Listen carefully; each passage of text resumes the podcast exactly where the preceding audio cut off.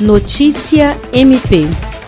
A Procuradora-Geral de Justiça do Ministério Público do Estado do Acre, Cátia Rejane de Araújo Rodrigues, realizou nesta quarta-feira, 10 de junho, uma reunião de gestão com membros e diretores do órgão para apresentar um plano de diretrizes e anunciar a aquisição de equipamentos de proteção individual para a instituição. A iniciativa proativa prepara o MPAC para o momento em que for autorizada a retomada do trabalho presencial, que deve ocorrer de forma gradual e com segurança. O plano de diretrizes apresentado pelo secretário-geral do MPAC promotor de justiça Rodrigo Curti considera o teor da Lei 13.979-2020, que dispõe sobre medidas para enfrentamento da emergência de saúde pública de importância internacional decorrente do novo coronavírus. A data para a retomada do trabalho será definida e fixada por ato institucional conforme a orientação dos órgãos técnicos responsáveis e do Conselho Nacional do Ministério Público.